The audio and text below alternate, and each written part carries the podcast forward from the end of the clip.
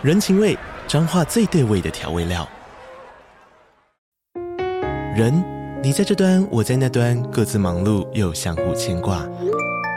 情，街角的吵杂声传递温暖与思念。味，是从每一个转角飘出的乡愁。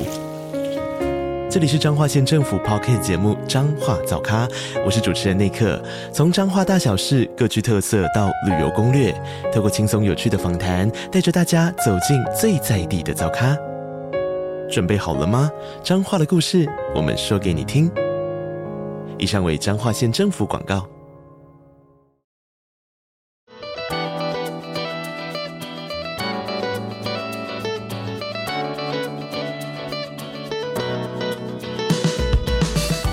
欢迎再次收听建筑家 Podcast，我是博翔。我们今天这个节目呢，其实也算是顺应着录音的这个时间，其实是五月底，然后我在意大利的威尼斯的建筑双年展也开展了。那不得不说，其实意大利真的是一个有很多的不同的城市啊，然后都会有很多很特别的展览。那其中有个展览呢，其实我一直很想去，然后一直没有机会去。这个展览就是米兰设计周，它会在四月的时候举办，然后为期一周的时间，整个城市就变得像是一个游乐园、大型的展场一样，有许多许多的事情发生。那因为这个四月这个时候呢，因为毕竟现在大家都是工作人嘛，那临时要请假一个礼拜飞去意大利，其实不管是经济上或是假期上的压力都还蛮大的，所以我迟迟就还没有行动，让自己去往米兰这个地方来看这个展览。那为了算是望梅止渴吧，所以我就在网络上刚好就是有另外一个。也算是就是在网络上推播一些建筑知识的一个朋友，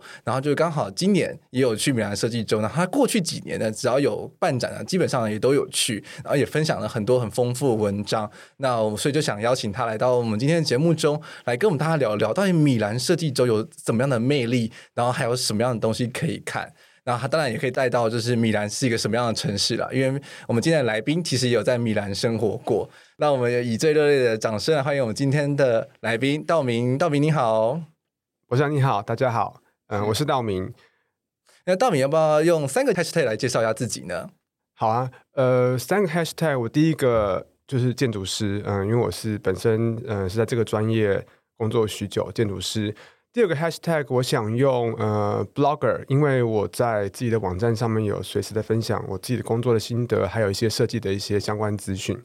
那第三个 hashtag 呢，就顺着博翔刚刚讲的，我想是米兰，因为嗯、我在这个呃城市工作跟生活了很多年，所以其实它对我的影响以及我对它的喜爱程度都是非常的大的，所以呃我想这三个字足以代表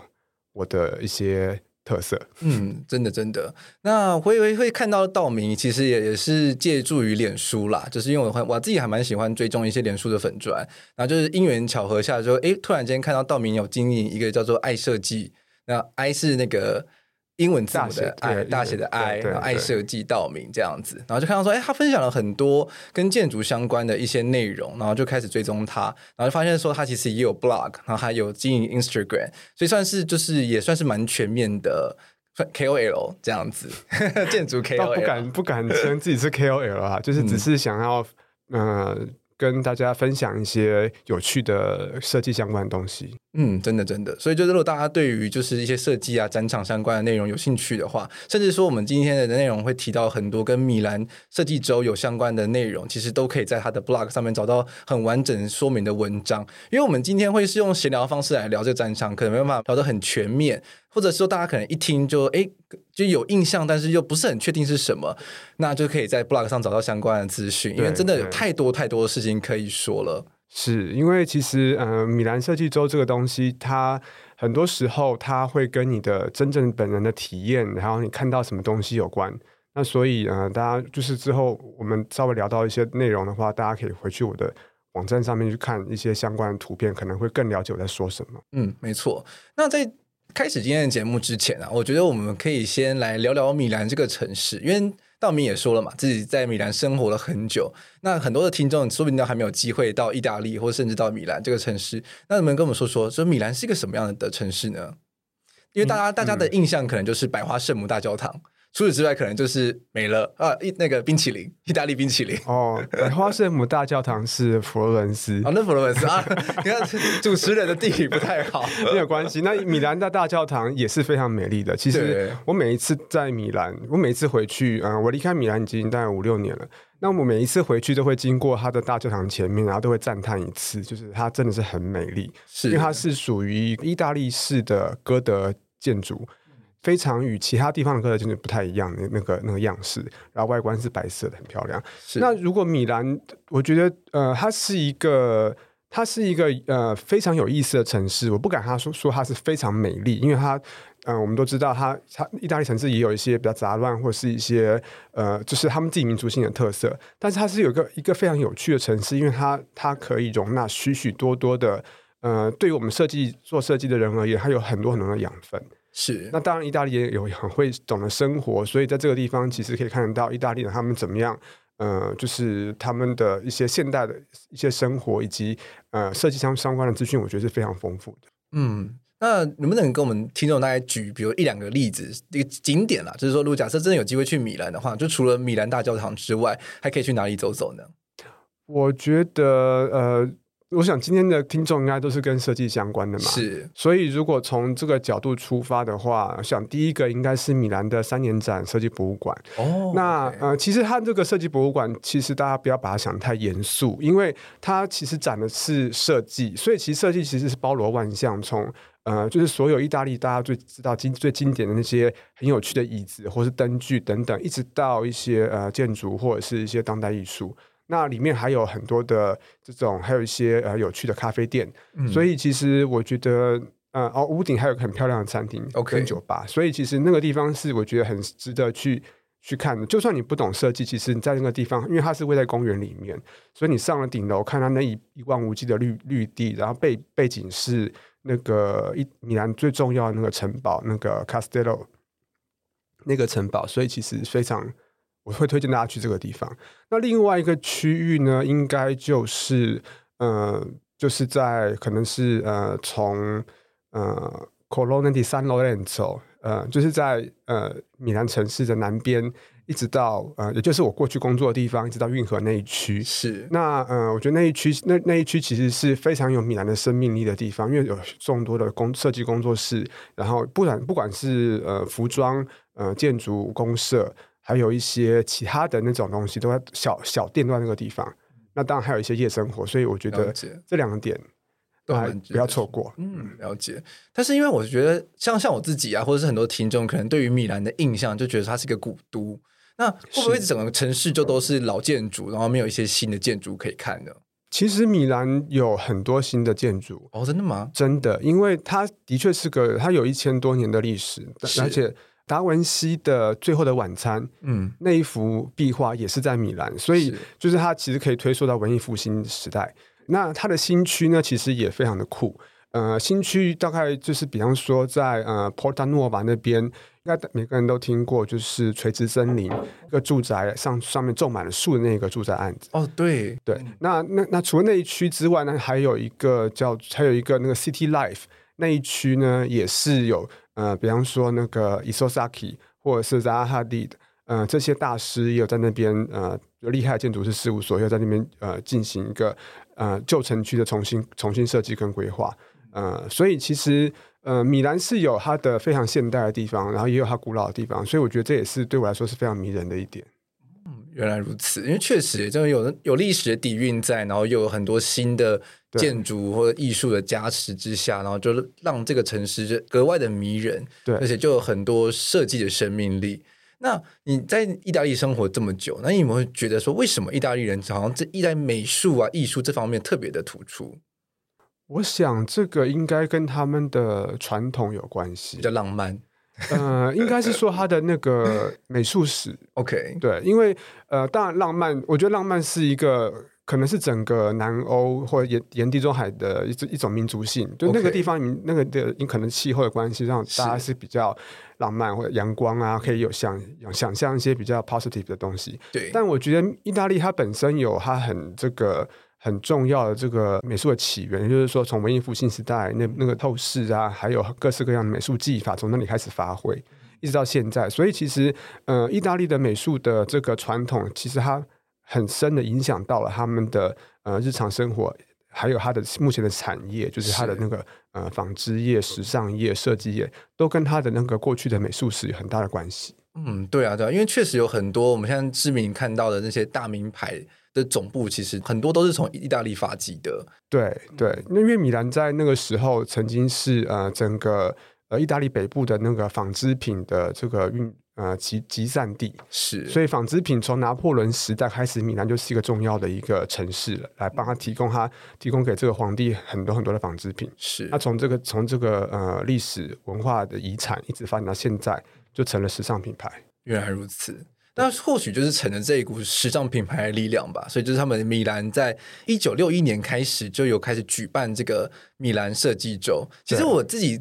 之前啊，其实都会一直会搞混，就是我一直以为米兰设计周跟米兰家具展是两个不一样的展览。哦，这个我可以解释一下。的确，它没有那么容易被理解。其实，呃，你刚刚讲应该叫做就是 Salone del Salone del Mobile，Mobile 是家具的意思。对，所以其实它第一届就是针对家具本身去举办的。那后来呢，逐渐发展到呃，我忘记大概是但十几年前吧，开始呃，把他们把这个主题开始慢慢有人用 Design Week，就是设计周来统称。因为最初的 mo salone del Mobile 是在一个很固定的展场里面展出呃家具跟工业设计相关的东西，但后来呃慢慢的开始拓展到城市的各个角落，那呃就是参展的各式看参展的东西也不再仅仅只限于家具了，所以慢慢它它扩展成一个全面性的设计展。那慢慢的，那主办单位跟米兰市政府开始用呃米兰 Design Week 甚至是 MDW 来推广这个活动。对，其其实他们之间是有关联性的，是，嗯，就变成说，变成说，那个刚刚我提到的米兰家具展是这个米兰设计周这么大的一个最最核心的东西，核心的东西，对对对对，然后它旁边还会有很多其他的不一样的小展场，或者是一些展外，呃，算算是会外会外展这样子，然后去汇集成这个米兰设计周，对对，嗯，真的很有趣耶，因为在台湾好像就是比较。没有这样子的一个展览的形式，那当然最近近几年有城市展啦，对，那或许就变成说也会有这样子，就是一个主场馆，然后跟很多的卫星展这样子合成。对，那我相信很多听众啊，其实应该会很好奇，说为什么我们今天要来聊米兰设计周？因为对于很多人来说，就诶，像我们刚刚提到的家具嘛，工商设计好像跟我们建筑好像有一点点距离。那身为就是常常去的。忠实粉丝，那你觉得这个展览到底对你来说有什么样的吸引力？我觉得其实从建筑师的角度而言，啊、呃，米兰设计周哈，我们觉得 in general 它其实叫做设计周。那这个设计周本身，它的我会去我会去的地方，其实最重要不只是看家具本身，也会去看它啊、呃、这个设计被呈现的方式。那这个设计被呈现的方式，在米兰设计周里面是一个非常非常重要的一个。一个呃一件事情，甚至也是很多呃建筑师事务所一个重要的业务，因为在因为在这个时候，全世界的目光会集中在米兰，它成为它这个礼拜就是世界的舞台，就是它提供了一个舞台给世展现给世界，所以最酷炫的设计呢会在这个地方呈现。那你要怎么样把一个一个物件，一个平凡无奇的材料，呃，well，它可能不是平凡无奇，可是它毕竟它就是一个。没有生命的材料，你要怎样怎么样让它变成有趣的被呈现出来？我觉得这是一个需要需要去设计的东西。是那呃，那当然除了这个之外，还有很多 detail 啊，还有很多材料啊、趋势啊，都是可以去看得到。所以我觉得这个是非常吸引我的地方。嗯，而且啊，其实我觉得。我们做建筑啊，其实也不只是就面对钢筋混凝土而已。我相信很多的建筑人其实也会接触到室内装潢的这一块。那其实我们对于颜色啊，或者对于材料，其实都是蛮敏锐的。对。那米兰设计周其实也是有一个很用了有一个大的展览，那提供了除了我们常看到的一些可能材料啊、颜色之外的，可能一些世世界上的趋势或者是一些新的可能性。对。那就会在这样大的展览中呈现出来，因为毕竟它可是汇集了两千多个以上的品。牌的大型展览会。你平常要是有什么机会可以一次看到两千多个展览的？对对对，它其实是它等于算是一个设计师的卖家，我们可以这样讲。因为每每年我都跟我朋友，像是嗯许玉华，他就是一个很重要的设计作家，就是说我们是像候鸟一样，每年要去看米兰这个地方。是。那除了这个品牌之外，还有很多的学生，然后还有一些这个嗯这个嗯比较实验性的设计师、独立设计师，他们都会在这个地方嗯去参加。对。没错，那因为像是我们刚刚提到的，就是它本身的那个米兰家具展嘛，它其实是所谓的会内展，那它就是一个大型展览馆中，然后去展了很多的，不管是一些品牌啊，或者是主题等等的这样子内容。那还会有什么样的其他的展览呢？嗯、呃，在米兰这设计周里面，除了有这个会内展，就是最核心的家具展之外，其实它还有还有一个很重很重要很重要的一个部分，叫做会外展。那它就是叫做，其实意大利文就是 fuori，fuori salone，fuori 就是 out 的意思。那这个会外展呢，已经逐渐的呃成为一个，我不能说它能够超越过会内展，可是它已经可以，它的它的重量可以跟会内展并驾齐驱了。因为这个会外展，它其实就是整个米兰城市里面，还有各各个区域，然后每个区域都有自己的独特的特色的空间被打开来，然后让大家去看看展。那给品牌，给呃独立设计师都有。机会被大家看到，嗯，所以就变成说，其实整个城市像是变成是个大型的展场嘛，对，对，对，就变成到处走，其实都有可能会发现一些有趣的东西。对，我觉得其实大家可以想象一下，它其实就像呃，我们如果台湾呃熟悉的呃 Open Taipei，嗯，这是一个，然后还有啊白昼之夜，对，还有台湾设计展，我们可以想象一下这三种活动加在一起，然后在一个礼拜，然后全世界的人都来台北的话，我们可以知道。那个是多壮观的一个景象，嗯，那这个景象其实就是每年一个礼拜会发生在米兰。哦，原来是这样，它的强度是这么强，这样居民不会很困扰吗？觉得那个礼拜好吵？嗯、不会，不会，这居民很开心呐，因为可以赚钱呐。哦，所有的房房价变了呃两三倍都没有问题。天哪，好惊人！然后餐饮业，然后服务业。然后，其实会展产业是米兰非常重要的一个产业。嗯、那米兰设计周就是一个最重要的一个 event。那呃，我们我们也也知道，因为我有朋友在，也是在那个精品业工作。事实上，在米兰的精品业里面，米兰设计周是他们这个业绩最高的时候。哦，真的哦。对，所以你就知道，米兰设计周对于呃米兰对于意大利的经济是很重要的一个活动。嗯，就全世界的设计人都来这边看看设计展，以及老板来这边买精品，呃、老板哦买精品，就有个借口啦，就说我是来看设计展的，然后结果都在逛精品，这样。对对对对对，对啊，但是也不得不说，因为毕竟是这么多个两千多个品牌，然后同时聚集到这个城市的时候，其实那个竞争的的那种情绪应该也还是蛮强的啦。因为毕竟你就会希望说，让你自己的不管是展场啊，或展出的内容，或者你的商品是可以更加的夺目，然后胜过其他的一些其他的品牌。对对对，因为大家其实就在争取呃群众的目光嘛。对，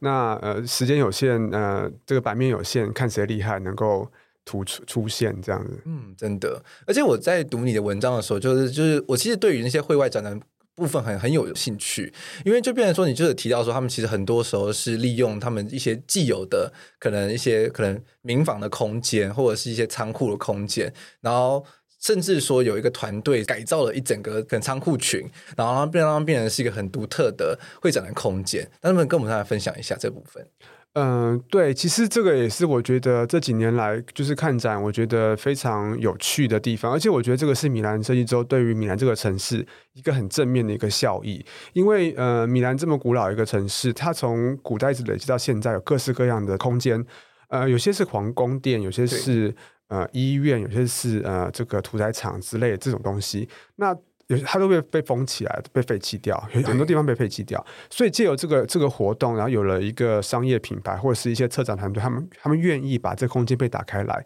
然后让一些新的让品牌进去，然后让民众去看到说，哦，原来米兰还有这个区域，过去是这么有趣的。对。然后这一个礼拜之内形成大家讨论的话题。那我相信之后整个城市的这个新陈代谢的更新，都是一个正面的效益。嗯，真的，因为毕竟是这个空间没有了，没有使用嘛，它就是荒废在那边，然后就慢慢的衰败。但是因为有了这样设计能量的注入之后，而且他们就可能为了这个战场，他们就会去做一些改善嘛，对，就让整个环境变得更好。然后而且就变成说，这个建筑物它就变成可以重新开放出来使用，那就不只是设计周的时候可以用得到，然后是在设计周之外的其他时间，其实都会有其他的可能性。不管是要让一些设计团队进驻也好，或者是一些商家进驻也好，那就变成说这个空间又又有再次活化的的机会了。这是我觉得这对于古古城市来说，好像也是个蛮重要的能量。对，这个这个是非常重要的一件事情，而且它的好处是，它慢慢形成一个趋势，它逐渐的让这些设计媒体或者让一般大众觉得说，哎，哦，原来这个老建筑在里面办活动也是一个很酷的事情。所以，呃，就是像今年就有一些呃策展团队，他们就把一个屠宰场把它转变成一个很大的展场。那今年也是就是成为媒体的这个头版的这个照片。其实它，所以大家才知道哦，原来米兰还有一个这么厉害的一个呃过去的一个工业遗迹。然后只是在在这个时候终于被大家看到了。哦，原来如此。我看你分享那个贴文，我还蛮好奇的，就是他们做了什么样的手段去活化这个屠宰场？这个屠宰场其实废弃很久，那呃，当然这个这个策展团队他们的他们的经费也只足够用这一个礼拜的时间，所以他们是在一些重要的地方呢啊、呃，把他的这个所有的水电网络啊什么的都都 set 好，对，然后用一些基本的一些就提供一些基本的服务，那服务处啊或者是一些小的 cafe，一些小的这些服务性的，比方说像是厕所这种空间，OK，这个是一部分的。呃，refurbish，对对对对对，好。那另外一个部分就是他们整理出很大的一些厂房，然后把它就只是把它只是把它清干净，是，然后让呃展场可以被使用，在那个礼拜被使用。嗯、所以其实我认为他们他们投入的也是也是一个非常 minimum 的一个一个投资，但是我相信这个效益是非常大的。那不管是对参展品牌本身，它那个工业建筑的背景其实是很酷的。然后搭配它的这个品牌的这个产品，然后对于米兰市政府而言，我认为也是一个很好的一个品牌行销，就是这这个城市品牌就是开始被打量。这边帮大家稍微科普一下，就刚刚我们提到的那个 refurb refurbishment refurbishment，对，它其实在英文啊，就是在我们所谓的改，就是老屋改建的这个词，它其实有非常非常多的不同的用法，比如说 renovation、rebuild、re re 这个 我又发不出来了，对对对，他的意思其实他应该说他的。进行的内容稍微稍微不太一样。那我一时之间，我我之前有读美国历史的时候还很熟这部分，我现在突然间那种脑袋全空。那种、oh. 对，反正就是跟大家科普一下，英文还蛮奥妙的，就是他们其实会分得很细很细。对，因为其实呃，我们就讲中文就是改建，可是事实上呃，其实还有针对废弃的一个建筑物。我们可以有不一样的介入手法。对对对。那我们可以不用，我们不是只有改建，我们可以重新装修。对。或者是微改造，就是其实中文我们动动脑筋，或许也可以找出一些跟它对应的字。对对对对对对。但是，就我想应该微改造对于呃这一次是可以称为叫微改造，算是我就是那个屠宰场的微改造。对，现在流行微嘛，微改造。因为这确实它是它是比较像针灸式啊，针对某几个重点的空间去改造嘛，对不对？那除了提到的这几个之外，那米兰设计周还有哪几个地点是很值得一逛？嗯、呃，就是我想大家去那边的时间都很有限，所以我第一个会推荐的是以会外展而言哈，第一个推荐就是米兰市中心的那个布雷拉，就是布雷拉这一区。嗯、那这一区其实是呃是承载了米兰最重要的那个文化的这个呃精髓在这个地方，因为它它有一个很有名的呃米兰艺术学院，是那 Pina Pinacoteca di Brera。那这个学院就是呃米兰最重要的那个学绘画的地方，所以它周边有许许多的那个古董店呐、然后这个美术用品店，那以及众多的这个家具品牌的呃，不管是分部或者是呃总部，都在这个这个地方出现。所以其实这个是一个非常呃值得大家在设计周的时候一定要去的。它其实从从大教堂，因为米兰大教堂就是在整个城市的正中心，那。大教堂的北边，呃，往北边大概三四公里，这一这个区域其实是非常值得第一天去一定要去看这个地方。那其他剩下一个区域就是，呃，就是稍微往西边走一点，就是到一直从大教堂一直到我们刚刚提到的那个设计博物馆三年展设计博物馆，这之间有一个区域叫五条街区域，也是非常精彩的，因为那个地方也是有许许多多的这个呃艺品店，那还有一些这个呃。古董，那其实我觉得它有趣的点是它，它当初并没有像是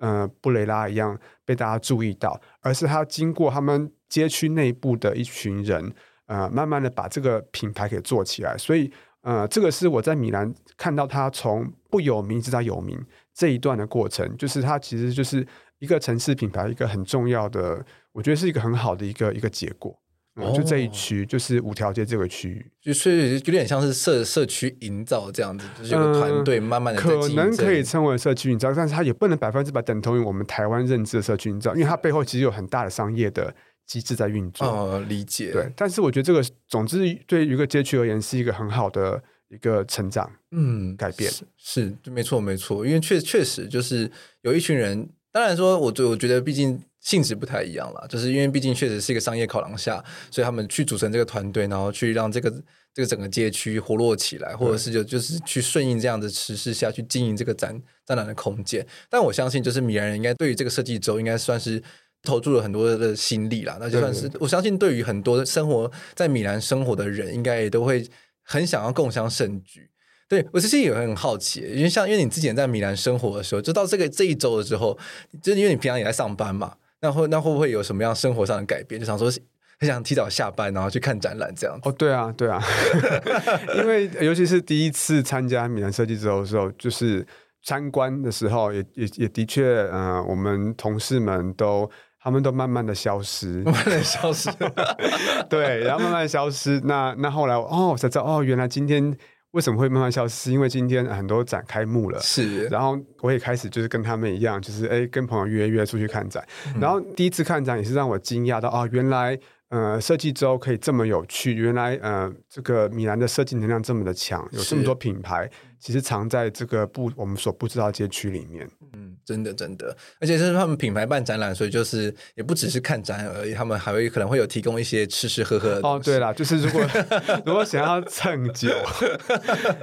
蹭酒的话，可以蹭在可以蹭开展的前一两天，因为他们很多的。这个呃品牌开幕，啊、对他们就是让你会招待你去喝些鸡尾酒啊，或者是至少是气泡酒之类的。嗯，所以其实如果你要的话，你也可以醉醺醺的看展是没有问题的。听起来很幸福哎，在台湾好像很少有这种可以喝喝醉酒看展的感觉。我相信看了什么东西都觉得特别的美丽。呃，对，应该可以是是可以这样说，因为就是我在我的文章里面，我把它称为城市嘉年华，就是这个意思。因为事实上，呃，当然，呃，看展背后他们是为了商业商展嘛，对。可是它也是一个很民主的一个展场，因为也就是说，它让所有人都可以呃很自由的，他邀请所有人来看，那甚至是在开幕的时候，呃，招待你一杯酒，然后跟你讲说我们我们产品特色是什么东西。就是，其实我觉得这是一个很 welcoming 的一个做法，让设计周变成是呃一个米兰很重要的一个资源。那它跟我们所熟知的米兰时尚周是完全不一样的，因为嗯、呃，米兰时尚周基本上是只给圈内的人知道，而且只给圈内人开放进去的。真的哦？对，所以设计周本身跟上周是非常非常不一样，这也是我喜欢设计周的原因。哦，原来如此。哎，但我记得好像网络上看到有个资料是说，就是那虽然说是称为设计周，但好像也只有其中几天会开放给民众参加嘛。嗯、呃，其实应该这样说，就是我们以会内展而言，会内展的话，它应该是礼拜一到礼拜五。因为我如果没有记错的话，不知道明年会不会改。礼拜一到礼拜五是给这个厂商，就是呃业内人士，是它只有周末才开放给民众去参观，民众参观，这是会内展，哦、就是那个场呃展览馆里面。对，那会外展的话，通常是第一个第开展，比方说礼拜二、礼拜三，通常是礼拜二是只开放给媒体的，是。那后面几天就是民众就可以参观了。哦，原来如此。那确实就是好像，哎，如果像是我们台湾拿自己的名片去，我们可以宣称自己是厂商吗？嗯，哎，这个我没有试过，因为他都会，要不然就是，要不然是厂商，要不然就是你要证明说你是媒体，OK，至少可能没记者证啊，或是某家媒体给你一个名片，哦，或许可以在。刚开始的时候进去，看到我建筑家的那个名名片稍微调，我觉得可以一下，可以的。我要多加一个 media 在这个名片上，可以的，可以的，对，就可以会进去蹭蹭酒跟蹭食物。因为你的确是 media，的确是啊，是啊，是啊，而且是专业的，我认为是完全可以，对，可以蹭酒，这是最重要的。对对 对啊，像像今年的米兰家具展的主题，我觉得就还蛮有趣的。那你在今年的展览上有没有看到一些什么新的趋势，是可以跟我们听众大家分享一下？今年的趋势哦，我觉得今年趋势可能呃，其实大家应该听到 AI 这个话题听了很久，但是今年我的确也注意到。呃，有些设计师标榜它有结合 AI 的设计，OK，还有三 D 列印，这东西是越来越成熟了。我觉得，呃，跟科技的运用这个趋势，呃，是非常明显。那另外一个趋势，其实，嗯，也是长期以来都存在，但是今年越来越多，就是呃，永续的一些材料。对，那有很多的呃设计师是把废弃的材料。变成，比方说，呃，废弃的木材变成呃一一张桌子，或是废弃的这个塑胶，用水混凝土然后灌成一个杯垫之类的这种东西。对，那我觉得，呃，过去可能只见到一些很实验性的这些独立设计师来做，可是越来越多，像今年有很多的呃大品牌。也在利用回收材料来做做设计、做家具，比方说 Takini，它也是用回收的羊毛来做、哦、呃它的这个这个沙发。是，所以其实呃其实这个趋势是越来越明显，就是说呃环保的意识，我觉得这主要是看到这两个特别的厉害。是我在做功课的时候有看到一个新，就算是一个分享的文章，然后他就说今年有一个刚刚也提到的材料回收部分，我觉得蛮特别的，它是回收榻榻米。回收哦，对，还是回收榻榻米，然后把它的那个榻榻米，嗯、然后再用三 D 列印的技术把它 print 成一个新的家具。然后我想说，我其实脑袋中没办法太明确的想象说到底是回收榻榻米的哪个部分。我猜应该是草的部分啦，就是那个布面的，嗯、就是那个榻榻米的外面那一面的部分。因为它的它新做出来的家具是都是绿色的，但不得不说，就是觉得还蛮酷的，因为我从来没有想过榻榻米是一个可以回收再利用的材料。呃，其实把这个木头纤维回收再利用，嗯、我看米兰展里面还有是蛮多的这个人尝试过。嗯，那几年前我也见到一个这个在英国的一个设计师，他是把回收的木材呃也是打碎，然后用三 D 列印，然后他把这个东西列印成一个一个立体的一个像是灯罩还是一个什么样的东西？OK，然后就形成一个新的一个呃可以用来做室内装修的素材。然后，呃，我在现场看到他怎么样把他东西印出来，其实是非常的令人哇，觉得哇，这样怎么可以把一个废弃东西变成这么厉害的一个立体的东西？其实我也这一段我也有分享在我我的网站上面，嗯，真的耶。所以确实确实就是去现场的时候总是会有一些新的发现。对，那你今年有没有看到一些让你眼睛为之一亮的展馆呢？眼睛为之一亮的展馆，应该呃，或者是装置，因为确实也会在路上也会有很多装置。呃、是是，我觉得。以展场而言，我觉得有一家食材品牌叫做呃 Solid Nature，这一家其实呃是非常令人也是令人哇的一个一个做法，因为他其实他也是因为他找到一个厉害的设计师，就也就是他找他请欧玛 OMA 哦来帮他做展场设计。是那这个 Solid Nature 它标榜它就全部是天然的食材，然后呃它主要的那个呃 Headquarter 应该是在阿姆斯特丹，OK，可能是一个荷兰的。公司，然后他就是呃，他他强调他东西全部是是自然的食材，然后有有透光，有各式各样的效果，所以他就请呃这个欧马来帮他规划这个展场。后来呈现出来的效果是他结合了艺术家把食材跟食物做出了一个装置，然后同时又有呃这个让食材本身形成一个雕塑品。那呃再来就是在室内空间的部分呢，欧马就就是利用了很多的。呃，设计的手法让食材透光，或者是让它变成一个可可以活动的这个门面，甚至是一整间的这个呃橄榄石做出的一个只有透一点点光的一个一个小空间。其实啊，这样讲其实很难去形容，对，大家还是得看我的照片，嗯，然后或者是一些移动的屏幕等等，其实就是，是呃，可以看得出来，这个设计团队为了要呈现这个材料的特色，用了各式各样想方设法的。东西来做，这也是我觉得它最精彩的地方。那当然，今年呃，就这个展览也被观众票选为今年最值得看的一个展哦，真的哦。如果大家的听众们对这个展照片有兴趣的话，对听众们就可以打开你的脸书或者是 Instagram 搜寻道明 D A O，然后 M I N G M I N G W T W 就可以找到相关的资讯。对，对，因为确实啦，就是听起来非常非常的酷炫，但是要真的还是要看到实际的照片。才能比较有办法体会，但我相信在实际在那个空间中去体会那个空间，应该又是一个不一样的感觉。是，所以说我还会录一些这个这个 video，嗯，让大家去看。其实，呃，我我的部落格或是我的这个 Instagram，其实我现在也是把它变成像是一个一个设计的笔记一样，因为我认为，嗯、呃，我们做建筑的，其实我们随时都随地都在看，那其实随时随地也需要把它记录下来，成为我们后来做设计的养分。所以，呃，各位有兴趣的可以到到我的这个网站或是 Instagram 上面去看我们刚刚讲这些有趣的东西。对，因为我另外一个看在你的 Instagram 看到有趣的东西是亚马逊，它其实也参展了嘛，然后在米兰大学里面去建造了一个大型的荡秋千。那这个东这个作品又跟设计周有什么关联性呢？嗯，我觉得这个作品也是，其实我也是正想要跟大家分享，因为它很厉害。那它的厉害点其实不是在于荡秋千，因为荡秋千基本上我猜想大概每两年就会出现一次在设计周里面，因为它的确是一个很令人欢乐的东西。那它厉害点是它很好的结合它这个品牌想要做的事情，因为亚马逊是一个网购的品牌，对。那它这一次在设计周里面，就是我把它的 slogan 简化，它其实就是说，OK，你想要的好设计，我可以卖给你，你可以在我这边找到好设计。哦。所以其实他想要打造的是一个一个跟设计。结合在一起的一个生活方式。那这个东西，他卖的不是这个设计本身，而是你要怎么样亲近设计，就是你的.你生活中的它给你带来的欢愉。那所以他就与这个做那个垂直森林的建筑师 Stefano Boeri 合作。那 Boeri 就帮他们设计了这样子的一个秋千。所以其实这个秋千本身只是一个载体，他想要传达是一个欢愉。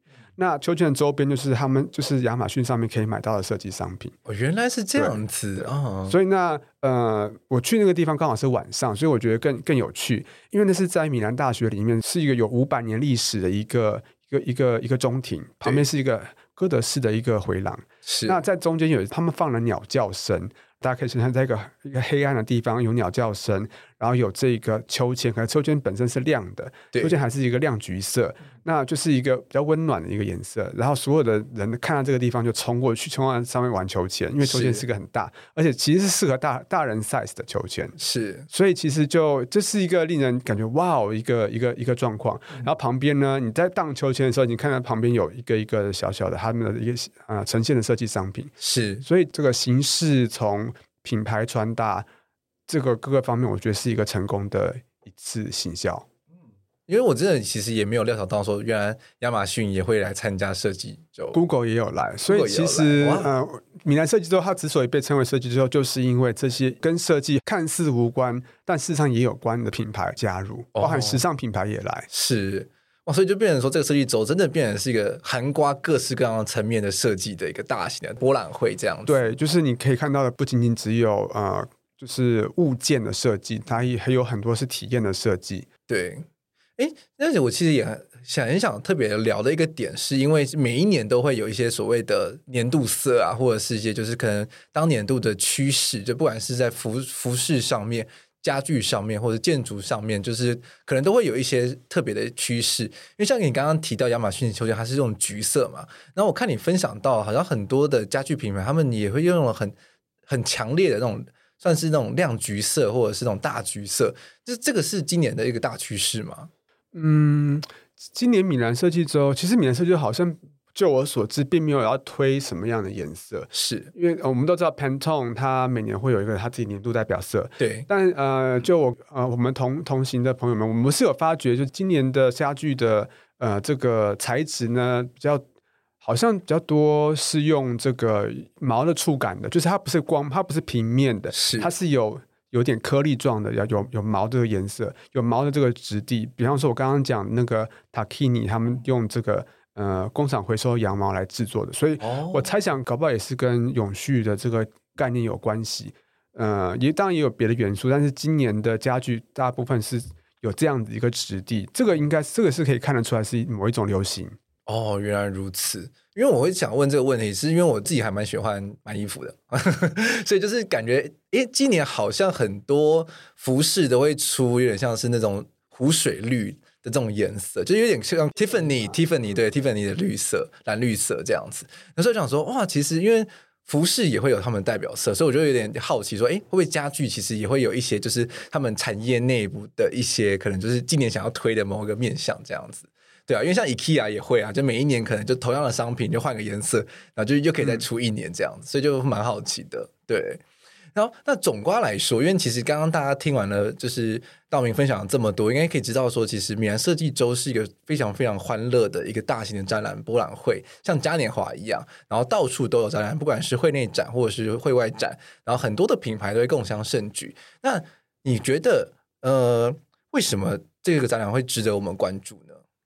嗯，其实我觉得这馆展览的它的重要性对于我们而言，呃，在台湾的我们以及做我们从事建筑行业的，我觉得第一点其实就是，呃，它它是一个全面性的设计展。它的全面性在于说，呃，它要呈现给你的东西都是经过设计的，所有你看到的东西、你闻到的东西，这种沉浸式的东西也是一个设计。所以其实，呃，作为建筑师从事建筑行业的我们，其实我们。常会需要整合很多东西，是，但是然后这个这个角色在设在设计之后里面就被很大的发挥了，所以其实我们可以看到很多建筑师他在呃这个设设计之后里面是一个很关键的人物，嗯、呃，不管是我刚刚提到的 Amazon，或者是呃呃另外一个另另外一个展览，其实他们都让建筑师呃成为一个重要的一个呃整合者，然后把不一样的那个专业一次的在这个一个礼拜里面用一个。呃，整合性的设计给大家，所以我觉得第一点，这个这个很重要。那另外一点呢，其实就是呃，它让呃这个这个城市的呃不不管是以整个城市而言，或是以街区的角度而言，它让这个城市品牌的这个打造是非常的明显。那也是借由这样子的城市活动，让平常我们不被关注到的空间被看到。所以我才会说，它就像是一个大型的打开台北。嗯，那呃，这个东西对于呃从事建筑或都市设计的的专业者而言，我觉得是一个非常正面的一个做法。嗯，是，就算是逛累了，然后也可以借由这个打开的机会，然后就可以进到很多你可能平常没有机会进去的地方。是是是，嗯，有没有什么点是你觉得就是今年去了觉得超级棒的建筑物？今年平常去进不去的，嗯、呃，其实每年都有，每年都有，每年都有。那其实米兰，呃，它的历史这么古老，所以它其实有有从呃文艺复兴时代就留下的建筑物，一直到呃这个这个新古典主义，然后一直到现在的现代主义的，以及还有嗯嗯、呃、法西斯时代的这建筑物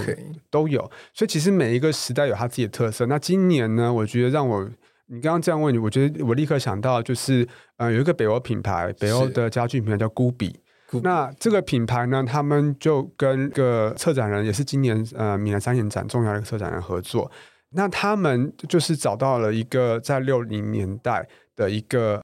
游泳的俱乐部。哦，那这游泳俱乐部其实是藏身在一个住宅区里面。嗯，那呃我们。是是到那个展场之后才知道说，哇，原来他这个他这个俱乐部，它后面有一个这么大的一个泳池。那这个泳池不是简单的一个方形的泳池，它是一个像是一个呃椭圆形，也不算椭圆，就是像是我们想象一下那个操场的。长形的椭圆，对对对。然后呢，另外一边是一阶一阶的，就是半圆形的这个像呃阶梯状的往下走。哦，所以它其实是一个，我推估其实是在六呃这个五六零年代，这些比较中产阶级可以在城市里面来做日光浴的一个地方。四周的这个平台非常的宽广，是可以来做做日光浴的。对，那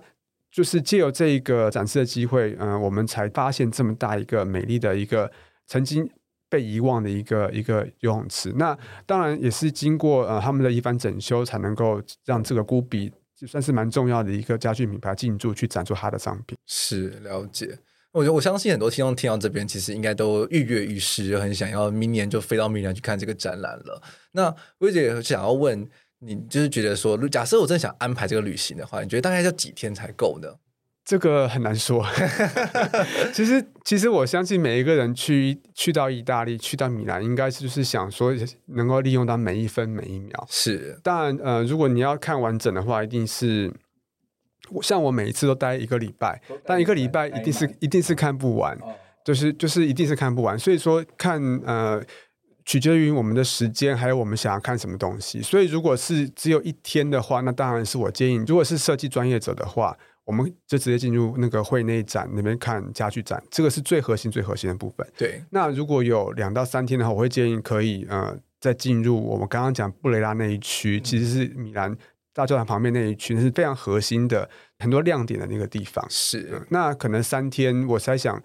除除了这个最核心的这两个地方之外，还有我刚刚提到的一些呃策展单位他们会找的一些这个一些废弃的厂房，那个也是非常精彩。所以其其实可以看到，呃，不一样时期的城市空间在这样子的一个呃会展的期间里面，它是被大家呃重新打开给大家的这种状况。而且我发现啊，就是 Archideli 它每一年的时候也会针对这个米兰设计周去给出他们的算是看展指南或者是一些攻略，所以其实很多网络上有很多资源啦，就变成说你其实要做点功课，然后所以去了之后才能。好好的把握每一分每一秒，然后把你真的想看的东西看完。因为毕竟城市很大，然后又我们刚刚提到两千多个品牌，你刚刚想想看，可能就有两千多个产产场散布在城市四周，所以你要想想看，在七要如何用有限的时间去逛那么多展览，其实也很难啦。但是，是逛不完的，一定逛不完，铁定逛不完，逛不完，每天都铁腿。对对，而且相信他们应该是从早到晚吧？对、他们应该就是早上十一点开始，然后一直到晚上大概六七点。对啊，所以变成说你真的要逛那么久的时间，我相信很多人都会受不了。但是我觉得应该就是很有趣，然后而且我经过今天这一集聊完之后，我真的很想要明年就飞一趟去米兰看这个展览。所以其实我在在米兰的时候，每次看展，其实我都要花很多时间来安排我的行程，是因为你要去配合说，呃，你要去看哪个区域，然后那个区域有没有开，然后它是它晚上最晚到几点这种东西，它需不需要先预约？哦，所以大家如果要去的话，一定要。把这个资讯查清楚，他需不需要先预约？那还有一些重要的，刚刚博想提到这个重要的这些网站，嗯，我在我的那个 blog 上面也有列出来，所以其实大家也可以去看这几个网站有没有一些重要资讯去参考的。是是是，没错。那也希望说听众可以开开始计划，因为我我记得好像昨天新闻吧，才刚公布明年的年假或者是明年放假时间表，所以大家可以开始计划明年的假期喽。对对对，其实可以越早计划越好。是、嗯，而且米兰的这个展览期间的那个住宿也很贵，也早定当然是比较好的。是没错。那在节目的最后，其实道明也有带来一个展览资讯要跟大家分享，对不对？呃，对对对，因为我们呃现在也有在跟国美馆合作设计一个展，就是我自己爱看展，那我自己本身也会也在做展场设计，所以呃我们现在在在在那个国家摄影文化中心台北馆，就是在台北站对面这个展场，有在呃跟张光和老师合作一个。呃，抽象之眼的摄影展是，但是这个摄影展也是呃，有有我们的空间设计上面也是去参考了完形心理学，还有一些意大利的我们对于这个空间的想象，那跟张老师的一些作品利用镜面来做结合，所以呃，其实是一个蛮精彩的一个展览内容，所以欢迎大家去看，它要展到七月底，OK，还有时间。听完这一集的时候，可以跟我们分享一些对于不管是米兰设计周也好，或者是对于就是可能去看完展的一些心情也好，也可以分享让我们知道。那当然，在节目最后，当然要再宣传一次，就是如果大家听完这一集意犹未尽，想要再多了解一些米兰设计周的相关资讯的话，哪里可以找到这些资讯呢？嗯，可以先到我的网站嘛，我的网站就是 m m i n g t w 点 com，这是我的网站上面有最齐全的资讯。对，如果大家要 follow 我的那个 i g 的话，就是 d a o m i n g t w，不然就脸书也可以，就是爱设计，爱设计，爱爱设计，对，呃，这是一个用一个这么顺口的 接地气的名字，大家应该会很好找，大写的爱，然后设计。嗯，好的，那我们今天非常谢谢道明来到节目中，跟我们分享了这么多有趣的故事，谢谢嗯。好，那如果喜欢本期节目的话，请欢迎追踪我们的建筑家的 Instagram。我们的节目可以在 Apple Podcast、Spotify、YouTube 等各个平台都可以搜寻得到。那如果喜欢我们节目的话，欢迎在 Apple Podcast 或 Spotify 给我们五星的评价。那如果真的超级喜欢我们节目的话，也欢迎应援我们，让我们有丰沛的资金可以继续制作好的节目，让大家收听。那我们下次见，拜拜，拜拜。